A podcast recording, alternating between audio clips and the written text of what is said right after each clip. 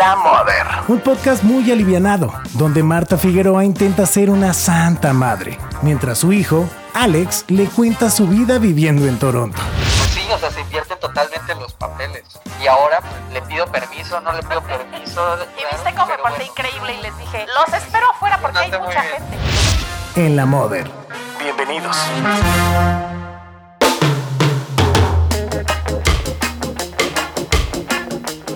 Pues un episodio más de En la Moder. Marta Figueroa, que soy yo su servilleta, y Alex Figueroa. ¿Cómo estás, Alex? En la momo momo mother. Muy bien, ¿y tú, Ma? Bien. Bien, espero que ya haya pasado el frío del terror. Aquí nos estamos. O sea, de Mm, verdad ya parezco disco rayado, pero me estoy derritiendo el calor. Seguimos en lo mismo. Sí, bueno. Ninguna novedad. frío, yo calor. Bueno, sin novedades climáticas. Oye, lo que sí me tiene contenta, bueno, contenta y nerviosa a la vez, ahorita me dirás cómo van por allá, por allá, pero aquí ya nos dijeron que podemos andar sin cubrebocas en espacios abiertos, haz cuenta en la calle, ¿no? Este, claro, siempre y cuando no estés en tumultos, este, no andes en las bolas ahí, pero por ejemplo, si quiero salir a darle la vuelta al perro, por ejemplo, que yo antes siempre traía el cubrebocas, pues ya, ya puedo andar sin cubrebocas, este, o, así, pues en Pero- espacios abiertos. Pero pues no es como, no era como que algo obligatorio, ¿cierto? O sea, es nada más una recomendación. O sea, la gente puede usar cubrebocas en la calle y no la multan. Sea, puede estar sin cubrebocas y no la multan, no le hacen nada, ¿no? Ah, no, no te multaban, pero nada. sí cuando, o sea, sí daba un sustazo porque a partir de los números y dices, ay mamá, o sea, a lo mejor ese que está enfrente de mí aquí, en la calle, en la banqueta, esperando para entrar a algún lugar, tiene COVID, ¿no? Yo y la claro, neta siento que está engañoso, ¿eh? no sé, y para espacios cerrados, este, sí, todavía tenemos que traer. Ahora, es rarísimo, te digo, es, es- el paso ese de que, ok, ya no lo podemos quitar, está muy loco porque, porque, bueno, ya me conoces como yo estaba de paranoica con el COVID, entonces me la, o sea, yo me la viví y tú también te la has vivido con cubreboca todo el santo día. Entonces de pronto, cuando nos dijeron, ya quítenselo, este, pues todo chido, me da un nervio, o sea, no sé qué hacer. Estoy con los nervios de punta. Este, y bueno, claro, ya dieron aquí números de que ya hay, mu- ya, o sea, el porcentaje de casos es muy bajito ahorita. O sea, yo no sé si cuando, regresando las vacaciones que vienen ahora, estas de en las que estamos ahora de Semana Santa, este, pues vayan a repuntar los casos y ahí ya, allá vayamos otra vez. Pero en este minuto nos dijeron que ya. Entonces, bueno, a ver cómo nos va. ¿Tú qué tal vas? Sí, este, yo creo que está engañoso eso, porque no sé, yo creo que cuando te lo. No, yo creo que es una decisión personal. O sea, yo creo que la gente no te puede decir quítatelo, póntelo. Es algo de cada quien. Al menos yo así lo veo. Aquí, por ejemplo, aquí ya podemos us- no traer el cubrebocas en todas partes. ¿Hasta en interiores? Sí, en todas lados, capacidad 100% en todo. No hay, ya no es cubrebocas obligatorio en ningún lugar, Pues salvo, hospita- salvo hospitales, eh, hogares de la tercera edad, cárceles y creo que ya, nada más en esos tres lugares, ¿Tú si crees no que me mi- equivoco. Mi casa califica. Es- y eso es solo en la, en la provincia de Ontario, Ajá. es en donde vivo, que es como, haz de cuenta, el estado donde estoy, eh, porque se rige por estado, ¿no? sí. Entonces, este. Pues eso pasó ya hace dos semanas, o una y media más o menos. Entonces, yo, por supuesto, no me lo he quitado. Yo sí soy muy. Pues es que yo me, me cuesta mucho trabajo ya imaginarme una vida sin usar el cubrebocas. Es que aparte te digo algo, yo soy de esas personas que no le molesta en lo absoluto traerlo. O sea, que Ya agarraste mucha cariño. gente, conozco mucha gente que es que yo ya lo uso, la traigo puesto y no, ya es como parte de mí, de cuentas como traer, ¿sabes? Este, playera, calzones, calcetines, o sea, no, no vas por la vida pensando, ay, traigo calzón puesto, este, se siente bien raro. Pues no, ni, ni lo piensas, es algo de todos los días. Así lo siento con el cubrebocas, entonces no, hay- conozco mucha gente que, que me dice, es que yo no puedo respirar bien, es que a mí me lastima las orejas, es que Ah, sí. eh, yo me ahogo, eh, o yo ya estoy harto de no poderle ver la cara a la gente, o quiero presumir, yo qué sé, mi maquillaje, o lo guapo que estoy, o lo que sea, ¿sabes? Cualquier Ajá. cosa. Eh, y no, yo no, ¿eh? Yo, yo soy feliz con mi cubrebocas, sinceramente. Bueno, yo Muy estaba feliz. súper feliz y, y hace unas semanas dije, ya, o sea, sí sabes que ya pasamos dos años. O sea, llevamos dos años con la fregadera en la Sí boca. está cañón, ¿eh? Dos años, o, o Dos sea, años. es increíble porque ahorita que empiezan a dar así como los últimos datos de... O sea, na- nadie dice ya se acabó la pandemia porque no. Y cuando ya creemos que ya empiezan a salir brotes como el que está ahorita en Shanghái, que este, que qué susto. Pero como que no sabemos, o sea, eso es que hacer. Pero como que ya, ya dijimos, ok, por ahí anda el bicho, pero ya vamos a tener que vivir con él y no sé qué, y no sé qué. Bueno, pues entonces sí hay que irle perdiendo el miedito y cuesta. O sea, yo, por ejemplo, te digo, salgo y me lo quito, entonces como con así, con recato. Y luego digo, ay, mamá, ay, mamá, y me lo vuelvo a poner. Y, pero a ver, por ejemplo, entras a- ya no tiene caso también que nos digan, ok, en lugares eh, abiertos sí, pero si entras a un restaurante te tienes que poner. Pero nomás te lo tienes que poner para de la puerta a llegar a tu mesa, porque en cuanto te sirven el primer chesco, te lo quitas para tomar agua y para comer. Entonces, y, ah, no, si te levantas para ir al baño, entonces te lo tienes que poner respirando. para ir al baño. Pues qué raro. ¿Qué diferencia hay entre los 20 pasos que hay para ir al baño que en estar sentado comiendo? Eh, no sé, es muy, creo- son, extrañas que- las reglas de dentro, ¿no? Yo creo que son por probabilidades. A ver, O sea, sí, explícame sí, porque sí. ahorita no entiendo nada. O sea, no sé. Es lo que yo creo. No sé, obviamente no soy experto, pero yo creo que si te van a poner, ponen la mesa del fondo Ujú. Y entonces tú tienes que cruzar todas las mesas del restaurante, por ejemplo, para llegar a la mesa del fondo. Ok. Lo traes puesto y entonces vas a cruzarte con mucha gente que va a estar respirando. Entonces tú lo traes puesto y, y te cubres de eso. Cuando llegas a tu mesa, entonces ya nada más estás expuesto a, a lo que, pues a las personas con las que estás en tu mesa, porque Ajá. tampoco es, bueno, no sé la verdad, yo creo que así es como más o menos funciona. Eso te iba a decir, ¿a poco, crees que. ¿a poco crees que nada más, nada más flotan arriba de ti tus propias partículas? O sea, estamos cuatro comiendo en nuestra mesa, ¿no? O seis, no sé. Y nada más arriba de nosotros que estamos hablando y comiendo, están flotando nuestras propias seis partículas de estas seis personas. No, Yo digo que, que están sí. mezcladas con los de la mesa de al lado, que ya no hay tanta distancia, con es cuatro o seis, esas seis partículas de seis personas. Y con la de la señorita que vino y habló, bueno, no, esa no, porque trae cubrebocas. Pero no sé, siento que al final, pues si es por el aire, pues están yendo en todo lo cerrado. Si estás Es abierto, que pues, justo es eso, tema. yo, yo Pero creo no sé. que no, porque según yo no es un virus que esté en el aire. Sí. Si estuviera en el aire, Que sí. Pero no- si estuvieran- No está en el aire, o sea, ¿cómo? Yo digo que no, sí. está en las personas. Ah, por eso, no pero está en el transmite por aire. el aire, pues. Vuela por el aire. Sí, pero, pero están las personas y es en el, en el aliento, en, en- en las partículas que salen de tu Ay, boca. no sé, pero yo estoy harta. Yo sí ya O sea, me si- cansé. si, si una persona está enferma, habla y con las gotas de saliva que salen de su boca, sí. tú te puedes infectar con eso. Oye, Entonces, pues la- la- la- las gotas de saliva de la mesa de a 6 metros no te van a... sí, tampoco son tan, o sea, tampoco son una mega gota Yo creo que por eso es. Superviviente. No sé. Yo creo, no soy, obviamente, no soy médico. Pero yo ni, bueno, yo me ves cara de doctora. Por lo pronto te aviso que yo ya estoy en esa terapia de irlo dejando. Este, estoy No agarrando creer, valor. Yo me lo voy a quedar y, y eso que tú eras la persona más cuidadosa con el coronavirus que yo conocí, porque me acuerdo cuando todo empezó, que toda la gente eh, sí era muy cuidadosa, pero me acuerdo que en mi casa era una exageración. ¿Y Eh, o bueno, crees? o al menos así, o al menos así la gente del exterior pensaba de mi casa, al menos. Ah, Cuando sí. llegué, por ejemplo, cuando llegué a invitar a, a las contaditas personas que me permitías que fueran a la casa, por ejemplo, cuando llegué a invitar a Jan, Ah, no, es que Jan. a ver, quítate los zapatos en la entrada, déjame, les echo eh, Lysol, o sea, era echarles Lysol y dejarlos en la entrada, ¿sabes? O sea, echarles Lysol solo para que se quedaran en la entrada. Este, ponte gel antes de entrar, o sea, agarrabas tú y se lo echabas en las manos como niño chiquito, así de, a ver, vamos a lavarte las manos, a ver, ahí te va el jabón. Lo echabas a las personas que iban entrando y, y era con cubrebocas todavía estando a- a- ca- casi casi adentro de la alejados casa. y yo no quiero que entre nadie. Alejado. aquí. O sea, No, como loca, no. ¿verdad?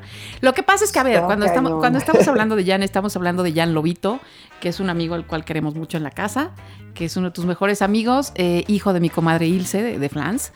Y, pues, dicho con todo el cariño, Jan es un foco de virus que anda por la vida, porque él no para un segundo y baja, sube, brinca, no regresa, va, viene, este y anda por Pero la vida con lo esa tranquilidad. Entonces yo Pero decía, eso se lo aplicabas a cualquiera. por eso, pero, pero el único que te dejaba que entrar era Jan. Entonces yo decía, ¿cómo? Nomás va a entrar uno y es Jan el que anda del tingo al tango. Yo que parezco que esto es un quirófano, imagínate. Entonces ahí tenía mis asegúnes. Y luego me acuerdo que yo cuando, o sea, compraba, compraba una botella de gel y limpiaba con otra toallita la propia botella de gel. O sea, Sí, era un limpiadero sí, sí.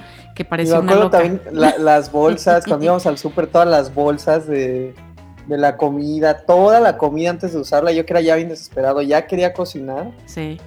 Todo, todo era limpiarlo con las toallitas húmedas. ¿Y qué crees? Eh, Lo seguimos haciendo. ¿Sigues haciendo eso todavía? Rufi y yo seguimos haciendo la limpieza, la asepsia.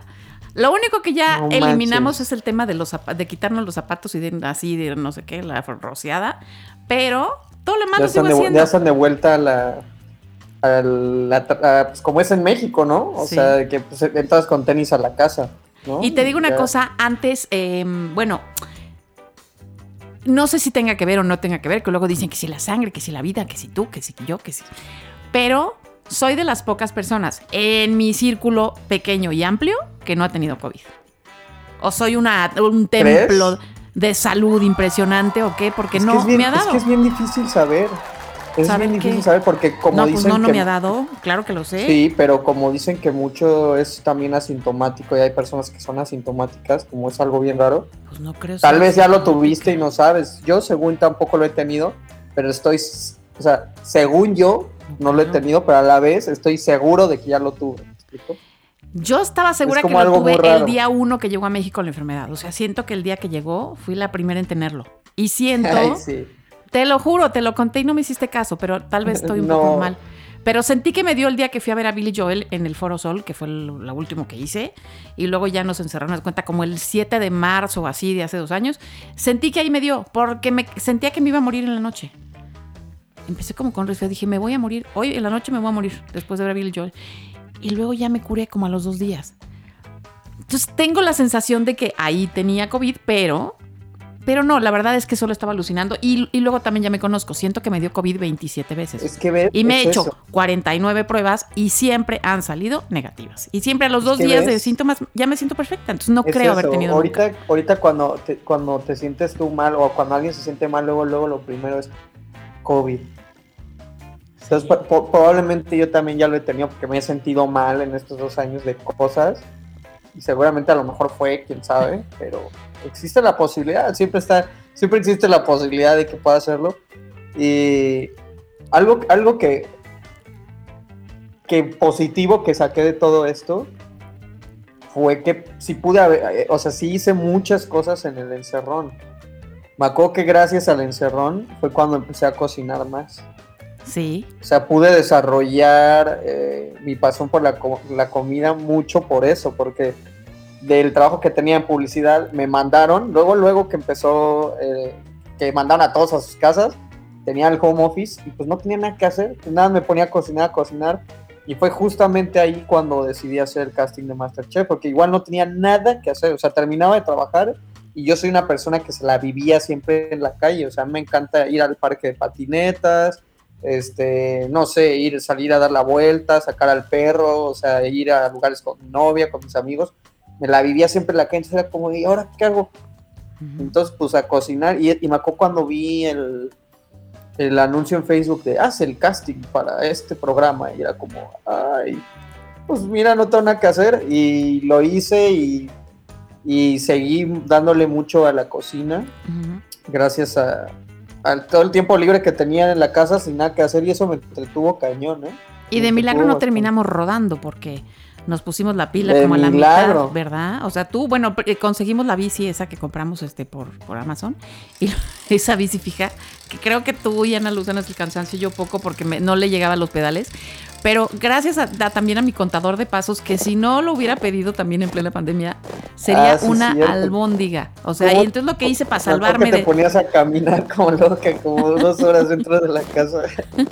Es que te juro que si no ha sido por eso, que parecía un mayate, caminaba y caminaba y caminaba en círculos, en círculos de la Sí. casa y hacía todos mis pasos, hubiera rodado, porque tú hacías todo, o sea, todo el día comíamos, todo el día estábamos echados viendo la tele, todo el día veíamos todo. Claro, la verdad es que nos esforzamos un poco más y sí, bueno, yo al menos sí. No solamente veía tele, también leía, este, también traté de aprender cosas nuevas y lo que sea. Pero te digo una cosa, hoy estaba pensando justo eso. Y cuando nos dijeron, eh, bueno, ya se pueden quitar el cubrebocas, no es que volver un poco a la normalidad, me entró el rollo de qué loco está todo, porque ahora yo ya no sé volver bien a la normalidad. O sea, este programa se podía llamar Reaprendiendo, porque al principio como que cuando todos ya nos encerraron, nos quedamos en las casas, yo personalmente en nuestra casa era la que me tocaba salir, la que me tocaba salir a trabajar, porque no dejé de trabajar más que un mes que me mandaron a, hacer desde la casa el programa, pero no dejé de trabajar en todo el tiempo. Gracias a Dios, fui de los afortunados que, el tra- trabajo siguió igualito, ¿no? Entonces, yo era la que iba al a trabajar, al súper por, los víveres y estas cosas. Yo era la que salía, entraba, no sé qué, ¿no? Yo era la que andaba danzando. Pero solo iba a eso y regresaba y, ves que me encerraba en la casa. Entonces tuve que reaprender muchas cosas. Tuve que reaprender a ir al súper como se iban ahora al súper, ¿no? Así de que parecía que todos teníamos así como una... O sea, a mí se me acercaba alguien y yo por una cara de terror, o sea, como si... Sí, ¿no? Y era como si cañón, tuviera todas las lepra. personas, Yo qué ¿eh? sé decirte, o sea, ¿no? No solo tú, o sea, te acercabas un poquito a la gente y te veía bien. Te veían así de eres el enemigo. y, Sana distancia, sana distancia, Sí. sana distancia. No, bueno, yo un día le dije a una señora y casi le, o sea, la señora me vio horrible y yo le dije, perdón, perdón señora, pero de veras sí, sana distancia. O sea, yo como loca me vio la señora porque estaba en el súper. y a ver, o sea, entrabas al súper y entonces gel, no sé qué, no sé qué, pasillo, tratabas de que no, eh, o sea, todas las medidas para no eh, encimarte, por decir una palabra, Claro. all- allá adentro. Pero a ver, llegabas a la caja y en la caja era un encimadero y todo lo que te habías cuidado, el tiempo que habías estado dentro del súper, todavía no terminabas de pagar y ya te estaba la de atrás aventando y poniéndose de aquí. Que yo le decía, ¿te haces para atrás, te lo pido o te voy a aventar o qué? Porque aparte como ya no había empacadores. Pero es que si la, si la avientas, o sea, si la tocas y la avientas, ya te infectó. No, espérate, entonces como, no como ya no había empacadores, tú tenías que empacar. Entonces era un momento muy álgido. O pagabas o empacabas o revisabas. Entonces ahí te atarantabas. Y entonces ahí es cuando la gente empezaba a desesperarse y a quererse te y a echar encima. Entonces, hazte para atrás, porfa, hazte para atrás. Y yo veía a la gente con angustia, así quítate, Ay, quítate. ma, me, Ah, no. me- me estoy angustiando de escuchar tu relato. Es que era muy angustiante. Era muy angustiante la caja del súper. Y entonces ahora tengo que reaprender a que ya no tengo que ser tan histérica. Entonces ya que no traemos cubrebocas o que mucha gente ya nos va a traer y que ya nos podemos acercar un poco más. Entonces tengo que aceptar a no a empezar a no hacerle caso a la gente así de no ponerme histérica cuando se me acerquen mucho en la caja del súper, este, fíjate. o sea, es que todo está muy loco, hay que reaprender a hacer lo que reaprendimos antes de otra manera al revés y, otra vez hay que volver y a mí me está costando trabajo volver. O sea, yo sigo en la casa mí- encerrada. Para mí ha sido durísimo. Una, yo no voy a, yo voy a seguir usando el cubrebocas. O sea, para mí ese cambio va a ser muy duro y para mí ha sido muy duro porque en mi trabajo atiendo gente cara a cara, Sí. cara a cara y, y ya la gente entra sin cubrebocas. El 80-70% llega sin cubrebocas y también hay ciertas cosas que la verdad también se me habían olvidado de cómo era la interacción antes, de que ahora sí ya me llega más el, el olor a, a mierda, de, de que no se lavan los dientes o de que les huele toda la boca.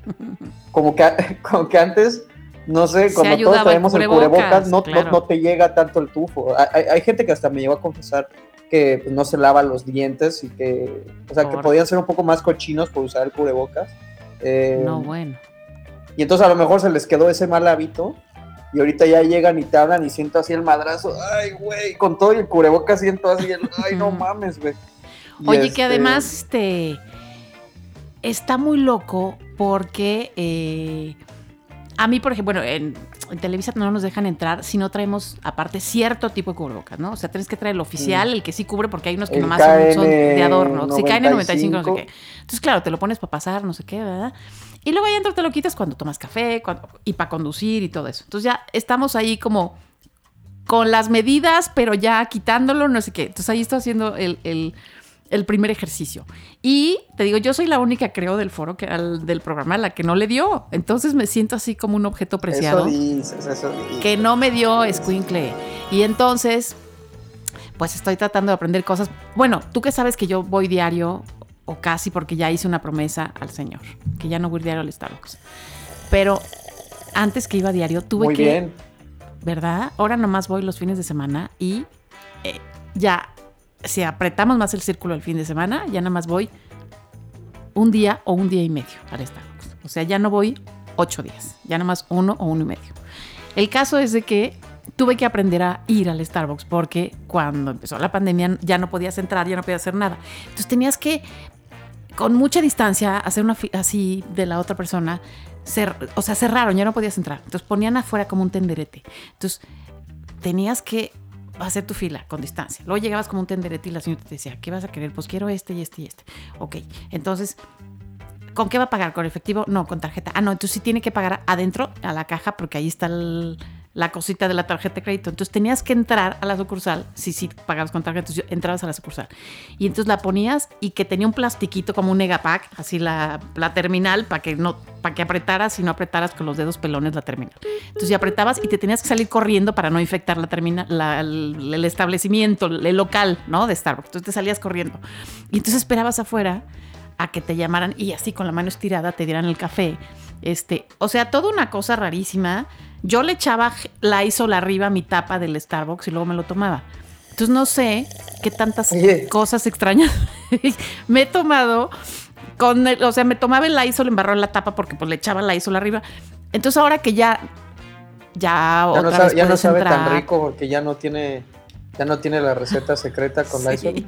Y entonces ya otra vez que ya puedes entrar y que no sé qué. y que- o sea, sí estás como viendo raro a los de atrás. Sí está muy raro. Yo me estoy un poco preocupada porque Sí. el regreso me está costando como la adaptación, como volver a lo de antes. No sé si podemos volver Sí, a lo de antes, antes, antes o medio antes o a la mitad o qué vamos a hacer. Yo eh, igual me subo al camión y, ante- y aquí en, en el camión y en el metro hay señalamientos en muchas sillas que dicen eh, no te sientes aquí porque este es de como de distancia Así. para que como que la gente no sienta en eso se guarde un poco de distancia y todo. Ah, no, te ponen ahí, a menos que viajes con tu, como con tu burbuja, ¿no?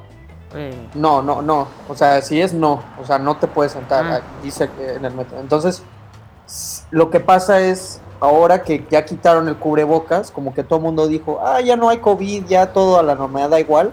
Y ahora yo, yo normalmente me sentaba y siempre me sentaba y había dos o tres sillas a mi alrededor vacías. Ahora no. Ahora llega la, la gente y se me sienta al lado de mí y, y se pone a cantar, se pone a platicar y todo.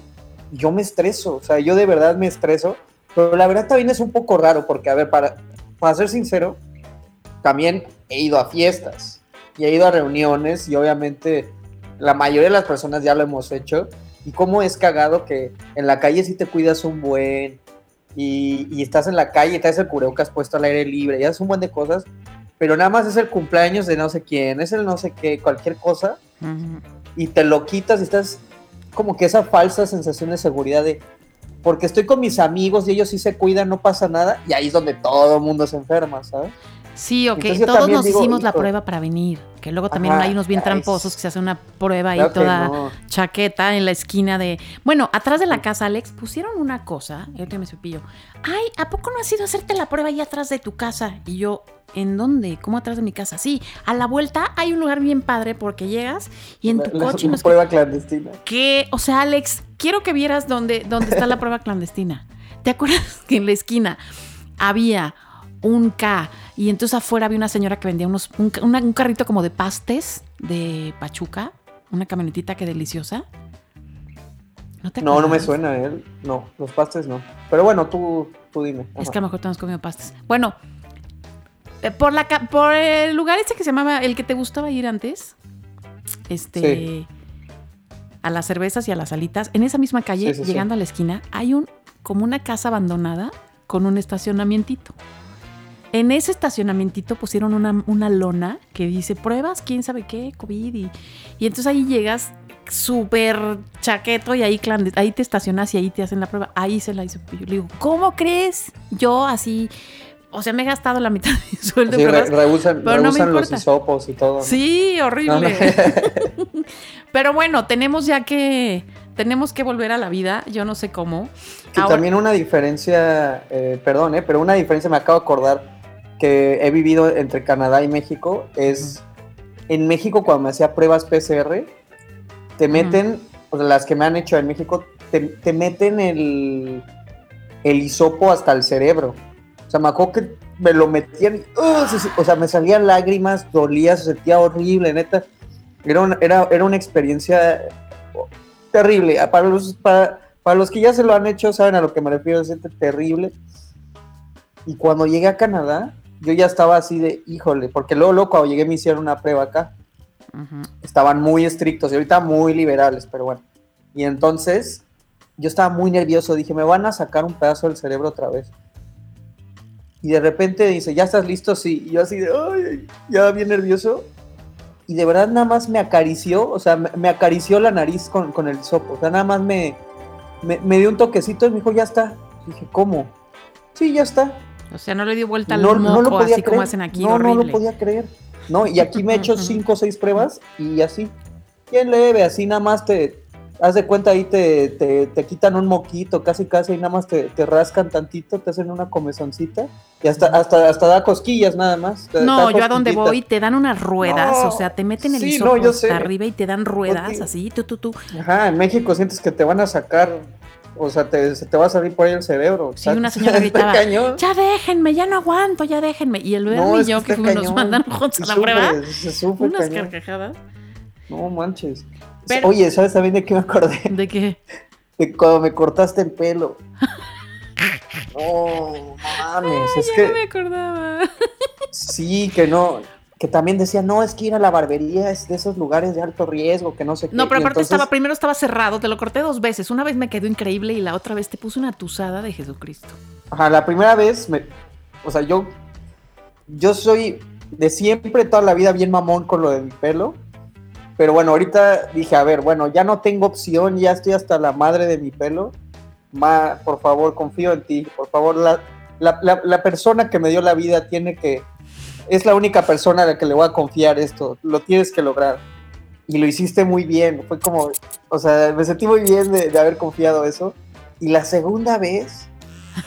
Híjole. No, no, no, no, no. Es que tú tuviste la culpa porque la primera No, vez me no, dijiste, no. déjame todo así súper pel- pelón, casi rapa, no sé qué. Y entonces quedaste guapísimo, te veías perfecto, me quedó perfecto porque te pasé la máquina muy bien con la que correspondía y todo. Y la segunda me dijiste, déjame tantito, que no esté tan pelón. Entonces, claro, ya con esa medida de déjame tantito, pues no estaba muy clara la instrucción y entonces ya no y supe para ti fue, déjame bien pelón. No, es que no te "Déjame dejé tan peloncísimo". pelón, pero ¿sabes qué pasó? No, que como te hice todo chueco y luego te dejé unos como mordidas y luego tú tienes una cosa atrás ahí como un remolino, te dejé como tres mordidas y entonces ya, No, claro, tenía que componer Se el me veía la.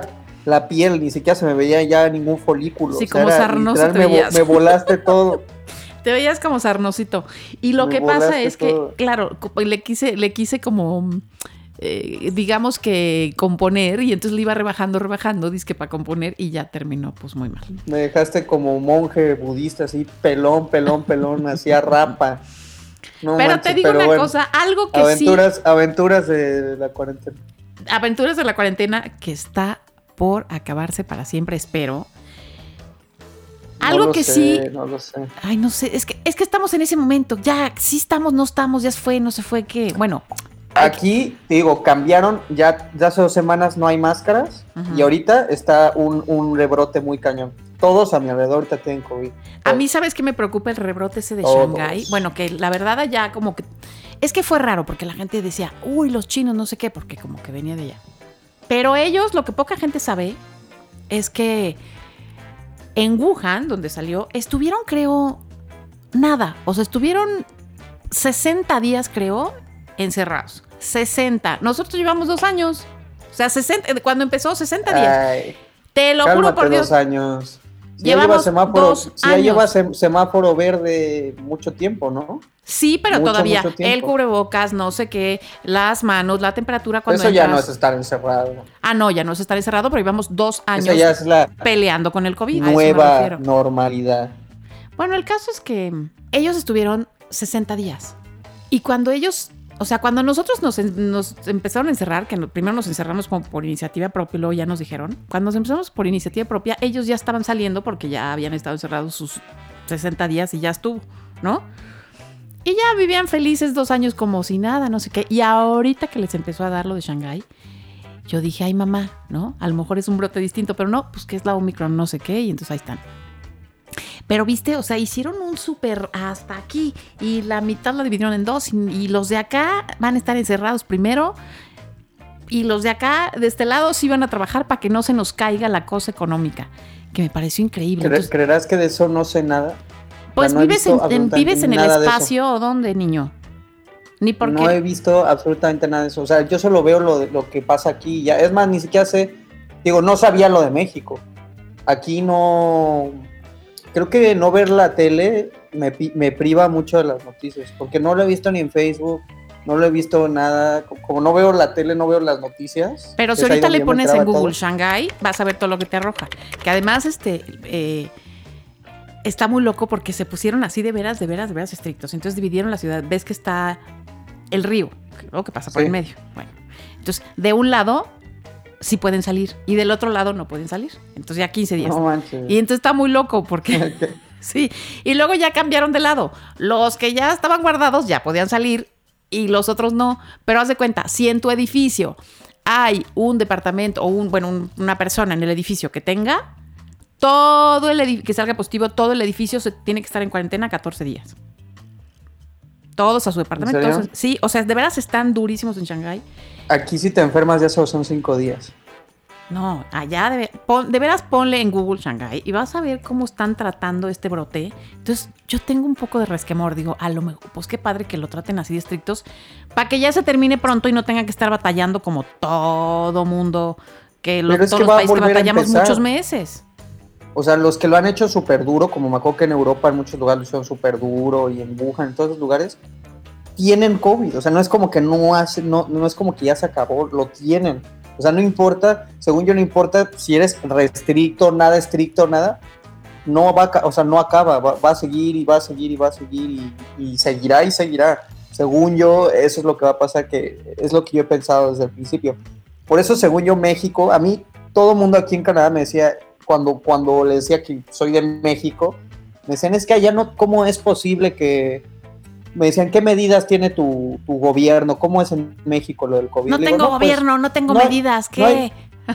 no, yo le decía, es que no, no, para ir no te piden prueba, no hay cuarentena, no hay nada. Es de los pocos países en el mundo en los que puedes viajar sin ningún requerimiento, sin vacunas, sin absolutamente nada. O sea, todo mundo va a México y hace lo que quiere en México. Y, y- y como dices, y ahorita México está muy bien. Y Canadá que es súper estricto, que para venir tienes que tener todas las vacunas, más esto, más lo otro, más otra prueba, más encerrarte no sé cuántos días para salir, más contact tracing, más no sé qué tantas cosas. Ahorita está un brote extremo aquí en Canadá. Qué loco. ya no entiendo, o sea, es lo que te digo. Hay, hay lugares que cierran las fronteras cañón y tienen un buen de COVID. Hay unos lugares que están abiertos como México y, y no hay mucho COVID afuera. Entonces, no sé. No, yo no tampoco, sé, yo estoy creo muy que va a estar asustada. ahí y ya tenemos lados. que seguir. Lo que sí me queda clarísimo es que ten- tenemos que seguir. O sea, ya no puedo estar detenidos porque tenemos que seguir. Este, oye, y yo ahora que estaba leyendo lo de lo de Shanghái, me estaba acordando tal cual. He visto muchas fotografías, ¿no? En, en, pues, en la prensa estos días que, que están hablando de, de ese brote y del, del encierro. Y me acordé de cuando fuimos que sí es un lugar increíble, increíble, que, que aparte pues, el Sí, río divide la parte moderna y la parte clásica, digamos, la tradicional. Pero yo, o sea, nunca he sentido, bueno, un par de veces, pero está en mi top 5 de más miedo en la vida cuando íbamos a volar a Shanghái. No sé si tú te acuerdas o te valía o no hiciste caso o no sé, pero me acuerdo que estábamos en otra ciudad, creo que en Xi'an, ¿sí? Xi'an. Don- don- sí, ¿no? Donde están los, los guerreros y eso. Y entonces, ah, bueno, pues este, vamos a volar mañana a Shanghái. Y a la hora que pasan por nosotros al a- para llevarnos al aeropuerto, todo el camino al aeropuerto era como así, neblinosito y lloviendo, pero yo dije, bueno, Ah, sí. a la hora Sí, que vamos acordé, llegando al aeropuerto, O sea, ya nada. Nada. nada, o sea, la neblina te daba en los pies Sí, sí, sí, sí, sí. y no veías nada. Entonces cuando ya, y, y yo volteaba a ver a la cara de toda la gente en el aeropuerto y, y pues nadie tenía cara de nada. Entonces yo decía, o sea, estoy loca, estoy loca y yo soy una miedosa y realmente no estoy viendo, pues no sé. O sea, ¿qué está pasando? ¿Qué- ¿O vivirán estos con niebla todo el día? ¿O por qué lo ven con esa normalidad? Porque nadie tenía cara de nos vamos a morir, ni nadie estaba aterrado como yo. Entonces, bueno, a la hora vez que pasamos ya el control, ta, nos sentamos en la sala esta como para abordar. Y yo aterrada, asomada en la ventana, viendo cómo, cómo, cómo despegaban y aterrizaban los otros aviones, en lo que nosotros esperábamos ahí, el nuestro. Como si nada, pero no se veía nada. Nada es nada. Entonces yo decía, ¿cómo le hacen? nada, nada, blanco, como, como cuando ya estás en el, en el, En el cielo. en las nubes, cuando vuelas entre las nubes que no se ve absolutamente ¿Qué nada, tal de terror? abajo. Sí, y bueno, obviamente ¿Sabes qué todo es el lo más gracioso? ¿Qué? Y yo le tengo un buen de miedo a los aviones, o sea, terror, temor. Por eso te digo, y ese día estabas como irracional a los Pedro por tu aviones. casa. Y ha sido la vez que menos miedo me ha dado. Porque literal no veía nada. O sea, literalmente creo que eso me ayuda a que no me da miedo. Va a sonar tonto, pero no veía nada. O sea, no veía el suelo, no veía lo alto que estábamos, no veía nada. O sea, no, no, era como, pues, no sé, o sea, no, no, no me daba miedo porque no veía nada. O sea, no sé. No tonto, sé, estuvo no loquísimo porque aparte yo me acordaba que aquí dicen, eh, está cerrado el aeropuerto porque hay banco de niebla, ¿no? Y por eso se están retrasando los vuelos. Me acuerdo que eso dices, oyes en las noticias cuando es, no sé, fin de año o así. Ah, no, pues allá salían y bajaban, tun, tun, tun, tun, tun, tun, tun, sin ver nada. Yo decía, Dios mío, Jesucristo. Claro todo el mundo que me las escuche me ¿no? diciendo, Sí, de las cenizas del volcán. Sí, y todo el mundo estará diciendo, niña, pues los aviones vuelan con radar y con instrumentos. Ya lo sé, ya lo sé perfecto, perfecto. Y uno de mis mejores cuates, que es el Capi Albores, es piloto y todo el santo día, que yo quisiera que me hablara menos de eso, pero me habla todo el día de, de los aviones. Entonces, te juro que me da muchas clases. Pero, aunque tengan instrumentos, de veras no se veía nada. Entonces yo a la hora que íbamos a subir, o sea, ya me resigné. Dije, bueno, vengo con Alex, si nos damos, nos vamos a morir los dos, ni modo. Este, pues ya, y lo más increíble es a la hora que nos subimos a ese avión, que aparte era er- una, eh, pues no sé, una aerolínea ahí china, local ahí. Sí, Luna local, nunca había oído de ella. Muy bonita morada, ¿no? Porque te subías y los asientos Sí. muy bonitos, todo color lila. Sí, era como, como traje de obispo. algo, Sí, sí. como lila, Sí. moradita. Y las cositas esas que ponen el, el- como la telita donde recargas la cabeza, moradita, lilita, los asientos perfectos, muy nuevecito Estaba todo. Estaba muy bonito, muy nuevo. Pues yo de veras sí me resigné, gordo. Y como tú te subiste y te dormiste, cosa rara, yo dije, bueno, pues si nos damos, que nos demos juntos. Bueno, ha sido el despegue y el aterrizaje más tranquilo de toda mi existencia. No se movió nada, no sufrimos nada. Este, ya llegando a Shanghái sí se ya, ya estaba despejadito. Este, medio despejado, no, no todo, pero ya veías dónde ibas a bajar y decías, ay, gracias Diosito que nos abriste tantito para ver dónde. Este, y sí fue una ciudad que nos gustó muchísimo y ahorita por favor quiero que cuando terminemos te metas a ver todo lo que está pasando allá, porque está ahorita en una cosa de locos, como de película, de película. Y yo creo que, no sé si eso sea un, una, pues no sé, como una señal de aguas, ahí viene otra cosa extraña, o sea un, es que así, No, no, niños, es como no, se debe de tratar esta pandemia. Venga, todos encerrados 15 días, punto, se acabó, nadie sale y ya se acabó, ¿no? Entonces, no sé, estoy en eso, esperando a ver si en 15 días se les acaba a ellos todo el borlote y ya todos volvemos a la tranquilidad copiándoles el ejemplo, no sé. ¿Tú crees que les vamos a copiar el ejemplo, ma? ¿En serio? Claro que no, claro que no, no has aprendido. Todo el mundo y todos los países lo hacen diferente. O sea, si ellos lo controlan, después se les va a salir de control otra vez. Yo a lo Pues mejor no soy sé. muy negativo, o no sé, pero yo creo que no va a acabar. O sea, a lo mejor sí se vuelve endémico y todo, pero ahí va a seguir volando y acechándonos día y noche. El COVID-19 te acecha. Te digo una cosa. Sí, los cuentos del terror, COVID-19 te acecha y Estás mega tonto, pero yo estoy peor. cama, Por- Cuando duermes por las noches y te jala las patas. Sabes que yo todas las noches me enfermo de algo. O sea, no sé qué me pasa. Te digo que me está costando mucho regresar al mundo. Y ahora me enfermo todas las noches. O sea, una noche tengo artritis, otra noche tengo mal de los nervios, otra noche se me, no puedo mover una rodilla, otra noche tengo COVID, otra noche tengo menopausia, otra noche me duele la panza. O sea, todas las noches tengo algo. Yo creo que es una cosa de ansiedad nocturna que me da. Este, Es que te hace, te hace falta cos- comer de, de la cocina de Loaquirres. Ay, sí, ya regresa. ¿Vas a regresar un día? Con proteínas, minerales, vitaminas, este zinc, vitamina B12. ¿Ya vas a volver o qué, Este, Alex? Vuelve. Que, Que sin ti la vida se me va. Oh, Pues- vuelve, nadie ocupará tu tu lugar. lugar. Tum, tum. Sí, pues sí, ¿no? Tengo que volver porque, pues, los pasaportes y esto del rollo de cambiarse de país y todo esto es complicado. Es mucho rollo. Ay, Probablemente eso es lo que va a suceder. eh, pero hasta entonces, cuídate más sí, te lo prometo. y este para, para que puedas probar mis nuevos manjares traídos desde la tierra de los alces y los osos polares. Uy, espérate. No te he dicho. Acabo de descubrir un lugar que no entiendo. No entiendo yo que soy la persona más tragona del universo. ¿Por qué no lo había descubierto? Alex, a dos cuadras y media de la casa hay un lugar que te vas a desmayar en cuanto lo veas. O sea, no te puedo decir lo que Estás venden. poniendo la vara muy alta. No, no, no, no, no, te vas a desmayar. Desmayarme. Es una torre de hot cakes. Desmayarme. Haz de cuenta de ate con queso. Pero le echan no sé qué. Y, otro tiene otro sabor, pero arriba le echan parmesano hasta, hasta arriba la torre de hot cakes. Y luego una- unas tostadas deliciosas Mm. con aguacate, tocino, huevito. eh, Suena interesante no, y no, suena no. muy hipster. Es una cosa increíble que yo quiero llorar cada vez que paso por ahí. Cuando y no lo habíamos descubierto. De, tostadita de aguacate con huevos, sonó hipstersazo. No importa, es lo más delicioso del mundo y no lo había descubierto y está a dos calles y media.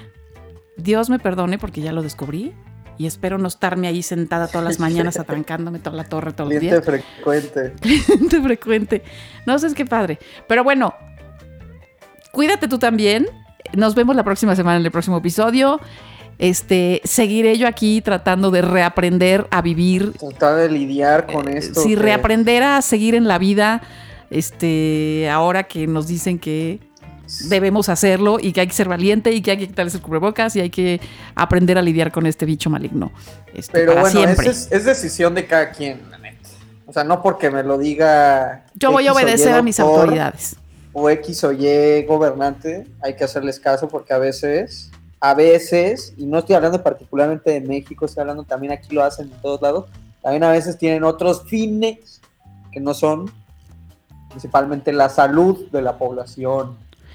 Pues yo voy a ser obediente. No quiero sonar eh, terra- eh, terraplanista ni... Ay, si no empieces de este- Miguel Bosé, ni- porque no, entonces no te voy a desconocer. No quiero sonar así, ya. no quiero Tú- sonar así. Sí, yo no, yo pero- no parí un Miguel que Bosé, por eh, sí por mismo. favor. Si no, Cada no. quien tiene que ver por sí mismo y no, y, y- y- y no porque te lo digan nada más lo vas a hacer. Haz lo que te parezca más pertinente. Y, pero pues sí hay que aprender a lidiar con eso. Eso que ni. Como dijo Emanuel, Este- enfrentarme de nuevo a la vida. Eso voy a hacer. Y por favor, yo no parí un Miguel Bosé. Así que en estos momentos me despido. Te quiero. Y nos vemos en el próximo episodio. Es que yo me volví bien, ¿cómo decirlo? Era bien social y ya me volví bien como que en mi cuevita, en mi... Yo Ya solo me junto con poca gente bien así, no antisocial, pero como que más, no sé, ya en mi burbuja, en mi huevito. Y salir me va a costar mucho trabajo, pero sí. Como A dijo ver nuestro amigo el güero, ¿Cómo lo hacemos? yo le dije, estoy preocupada porque ya no quiero salir a nadie. Y me dijo, es que te acabas de. Ya, o sea, lo que tú tienes ahora es ermitañismo. Ese término, Ermitañismo, exacto. ¿verdad? Sí, ya tenemos Suena ermitañismo. Suena, suena, suena algo que, sí me queda el ermitañismo. Creo que Bueno. tengo. Bueno, pequeño ermitaño. Nos vemos en el próximo episodio. Adiós. Adiós. Esto fue En la Mother con Alex y Marta Figueroa. Nos escuchamos la próxima semana con más netas y más anécdotas. Comparte y suscríbete.